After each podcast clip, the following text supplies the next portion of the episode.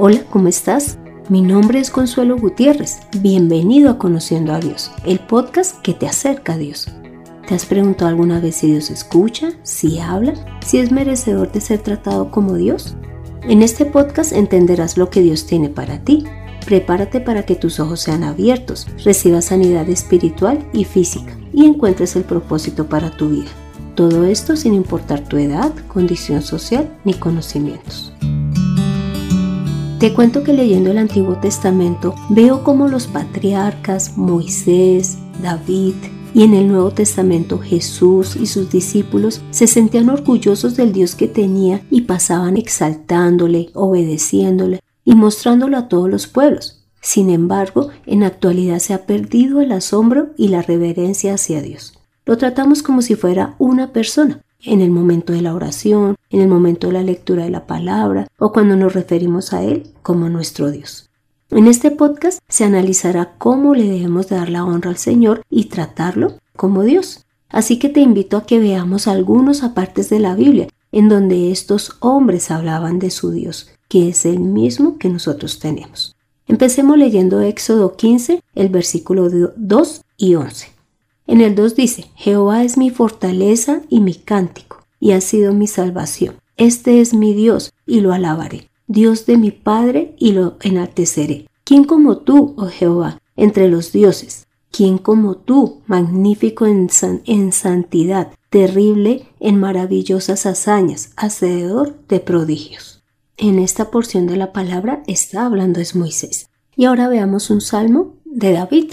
Leamos el Salmo 86 del versículo 8 al 13, que dice, Señor, ninguno hay como tú entre los dioses, ni obras que igualen tus obras. Todas las naciones que hiciste vendrán y te adorarán delante de ti, Señor, y glorificarán tu nombre. Porque tú eres grande y hacedor de maravillas, solo tú eres Dios. Enséñame, Jehová, tu camino, y caminaré yo en tu verdad. Afirma mi corazón, para que tema tu nombre. Te alabaré, Jehová, Dios mío, con todo mi corazón, y glorificaré tu nombre para siempre, porque tu misericordia es grande para conmigo, y has librado mi alma de las profundidades del Seol. Y ahora veamos cómo se refiere Jesús a Dios. Para ello leamos Marcos 12 del 29 al 30, que dice, El primer mandamiento de todos es, Oye Israel, el Señor nuestro Dios es el único Señor. Ama al Señor tu Dios con todo tu corazón, con toda tu alma, con toda tu mente y con todas tus fuerzas. Como te puedes dar cuenta, estos hombres honraban a Dios como Dios. Y esto es lo que debe de ocurrir en nosotros al momento de la oración, al momento de la lectura, que nosotros le alabemos, lo enaltezcamos, lo reconozcamos como nuestra fortaleza, que glorifiquemos su nombre y reconozcamos su poder, santidad y con un corazón sincero. Como en nuestra vida debemos de glorificar a Dios, veamos qué es glorificar. Es alabar, enaltecer, exaltar y honrar. Lo primero que nosotros debemos de hacer es reconocer la grandeza de Dios y su naturaleza, para lo cual leeremos el Salmo 46 del versículo 10 al 11, que dice, Rendíos, reconoced que yo soy Dios, yo estoy por encima de las naciones yo estoy por encima de toda la tierra.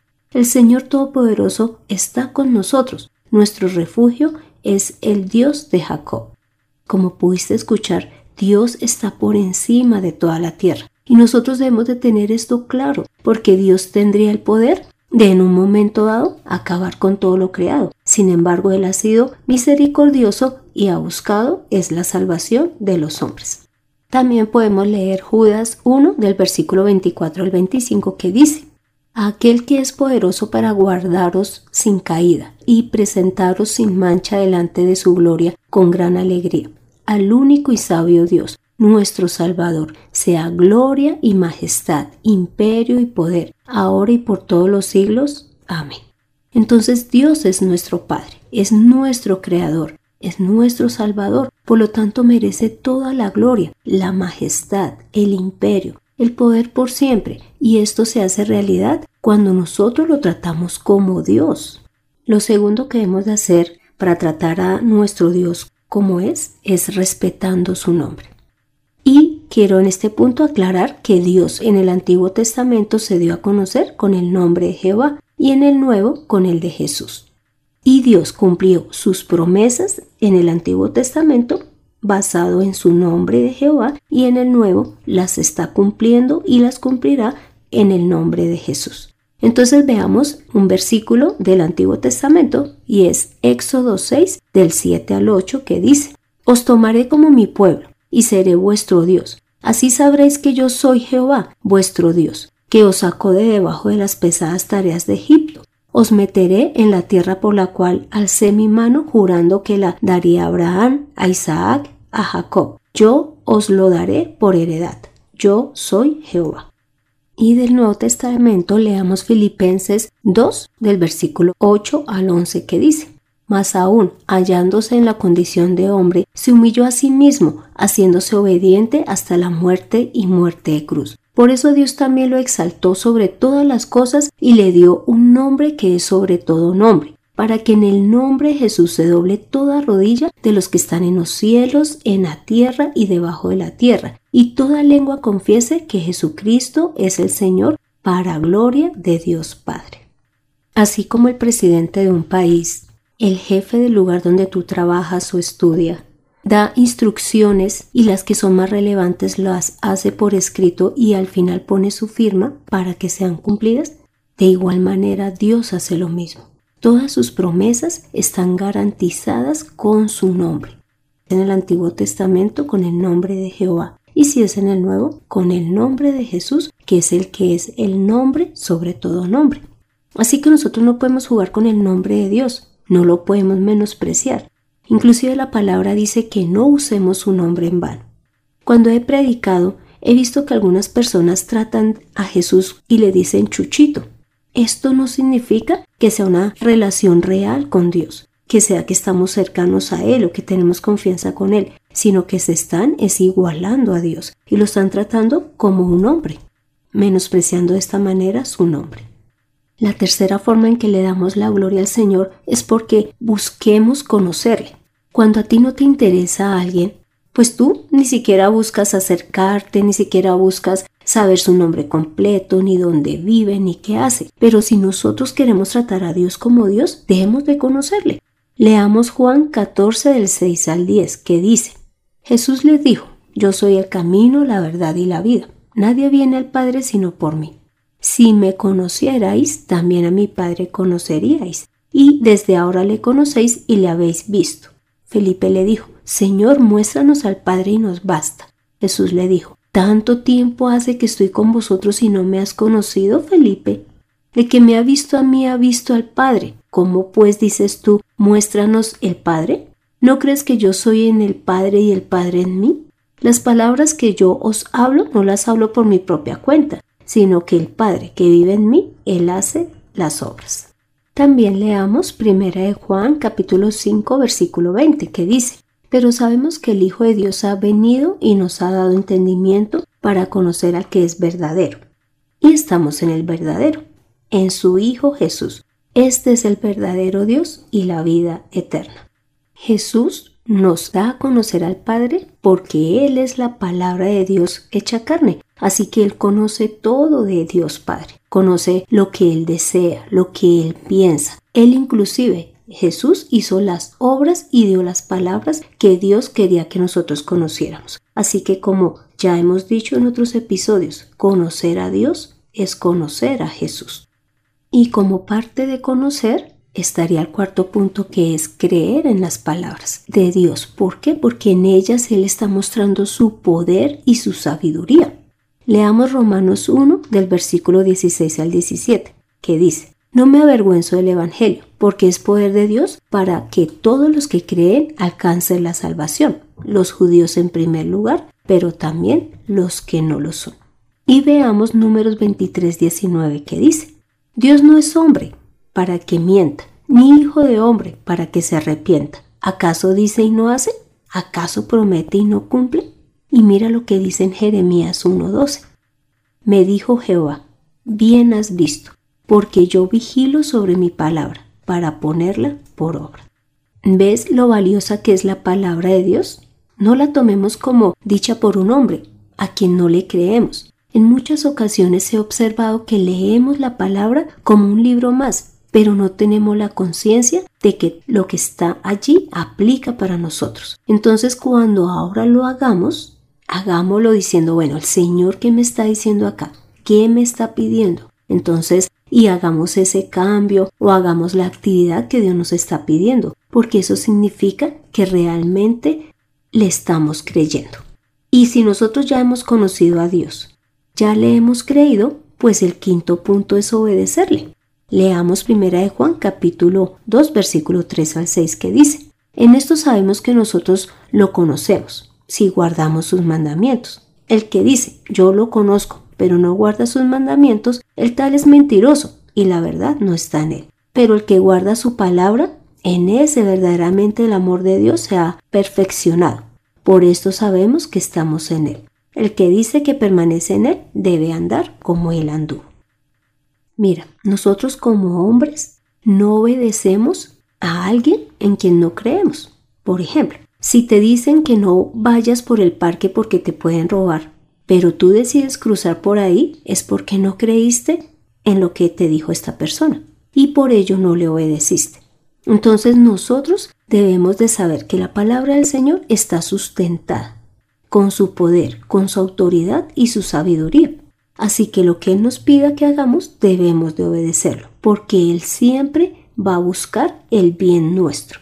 Y así el Dios de paz nos irá perfeccionando para que podamos ser esos imitadores de Jesús. Lo sexto es que lo amemos. Leamos el Salmo 73 del versículo 24 al 28, que dice, ¿A quién tengo yo en los cielos sino a ti? Y fuera de ti nada deseo en la tierra. Mi carne y mi corazón desfallecen, mas la roca de mi corazón y mi porción es Dios para siempre. Ciertamente los que se alejan de ti perecerán, tú destruirás a todo aquel que de ti se aparta. Pero en cuanto a mí, el acercarme a Dios es el bien. He puesto en Jehová, el Señor, mi esperanza, para contar todas sus obras. Como pudiste ver, en esta porción está el salmista diciendo, y así debe ocurrir en nosotros, que no deseemos nada más en la tierra sino a Dios.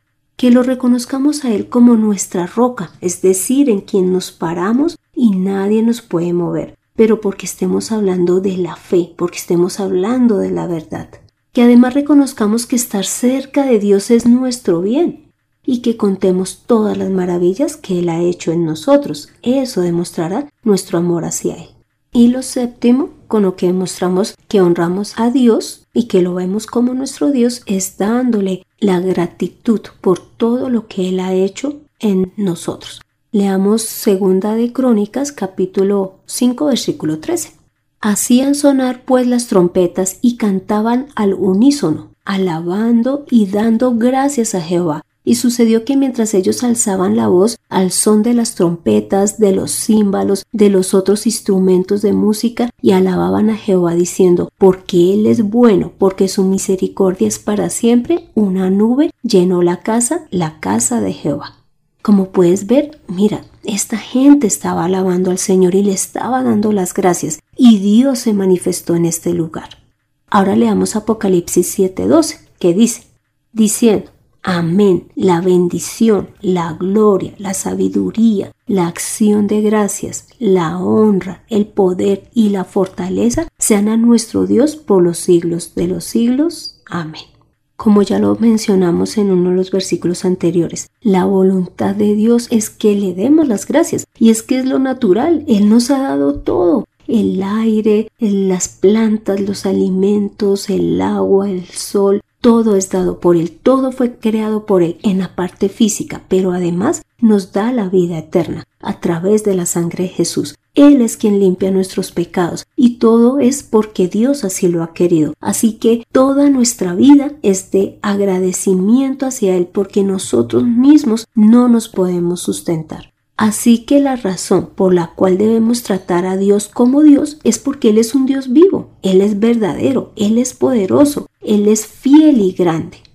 Él además merece respeto, Él es nuestro creador y debemos toda nuestra vida, tanto la física como espiritual, y Él es el que nos mantiene hasta hoy. En el episodio 6 podrás conocer aún más características de Dios, así que te invito a que lo escuches. Las características de Dios, su naturaleza, nos lleva a amarlo, a respetarlo, a honrarlo y a verlo como Él es, como Dios. Así que dejemos de adorar a las personas, el trabajo, el estudio, los bienes o a nosotros mismos y veamos a Dios como lo que realmente es, como nuestro sustento, tanto físico como espiritual, y el creador de todo lo que nos rodea. Te invito a que hagas esta oración conmigo.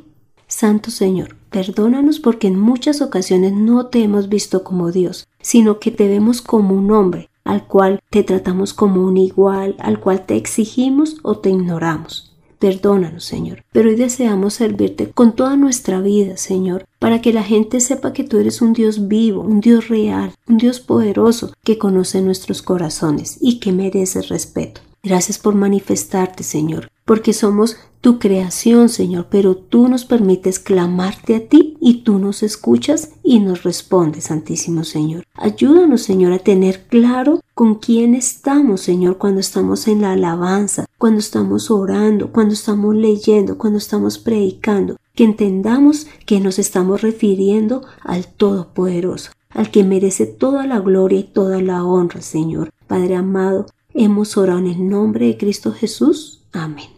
Toma la mejor decisión.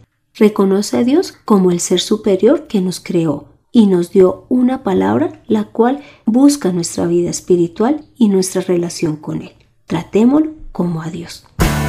Entiende la palabra de Dios en conociendo a Dios. Este fue el episodio 17, en donde vimos que Dios debe ser tratado como Dios, que creamos que su voluntad siempre será buena, que su palabra se cumplirá y que todo lo que Él dice es verdad y es para nuestro provecho. Te invito a que continúes escuchando este podcast para que conozcas cada vez más de Dios y continúes en tu vida de fe.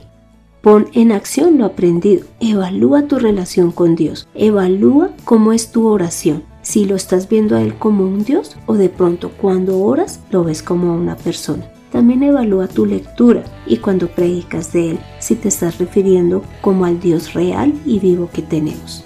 Me encantaría saber de ti, de tu opinión, dudas o aportes. Para esto puedes escribirme al correo de mirtaconsuelog.com. Soy Consuelo Gutiérrez, tu compañera en este camino. En la edición de este podcast, José Luis Calderón. Dios continúe transformando nuestras vidas. Nos vemos en el próximo episodio. Feliz semana.